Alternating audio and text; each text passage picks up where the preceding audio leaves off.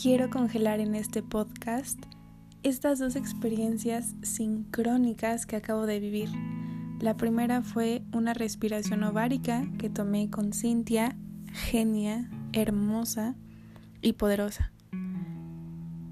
No les quiero hablar mucho sobre esta técnica porque voy comenzando, pero resoné tanto con algo que dijo al final que vale la pena compartirlo por acá.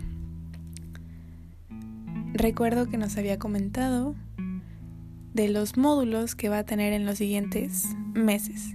Y nos contó que hay tres, uno del vacío, uno del rezo y el último es el que más le gusta a ella y el que me dejó a mí pensando. No recuerdo bien el nombre de, de ese último módulo, pero habla de que todos tenemos una manera única de volar todos tenemos alas diferentes y a veces nos exigimos ser un águila, un cóndor, cuando tenemos alas de abeja o de libélula, tal vez de colibrí.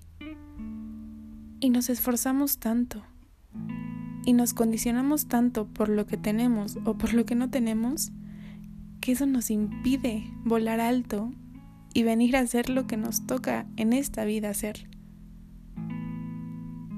Yo creo que una abeja es poderosa. Una libélula también tiene un propósito y viene a cumplirlo con lo que le tocó, con lo que tiene. Y me encanta porque justo ahorita estaba en Instagram y Camino Intuición, Katy, una chica igual espectacular, me subió esta certeza. Literalmente subió a sus historias esta frase que quiero inmortalizar en este podcast que dice así. Tu fuerza no tiene que ser ruidosa o ruda. Tu fuerza es suave y puede ser silenciosa. Y no por eso deja de ser poderosa. Tu mensaje no deja de tener impacto porque tu voz sea serena. Hay mucha magia cuando tu poder lo puedes expresar con delicadeza. ¡Qué belleza! Claro, abrazar, abrazar lo que tenemos, abrazar lo que somos, dejar de compararnos. ¡Qué belleza!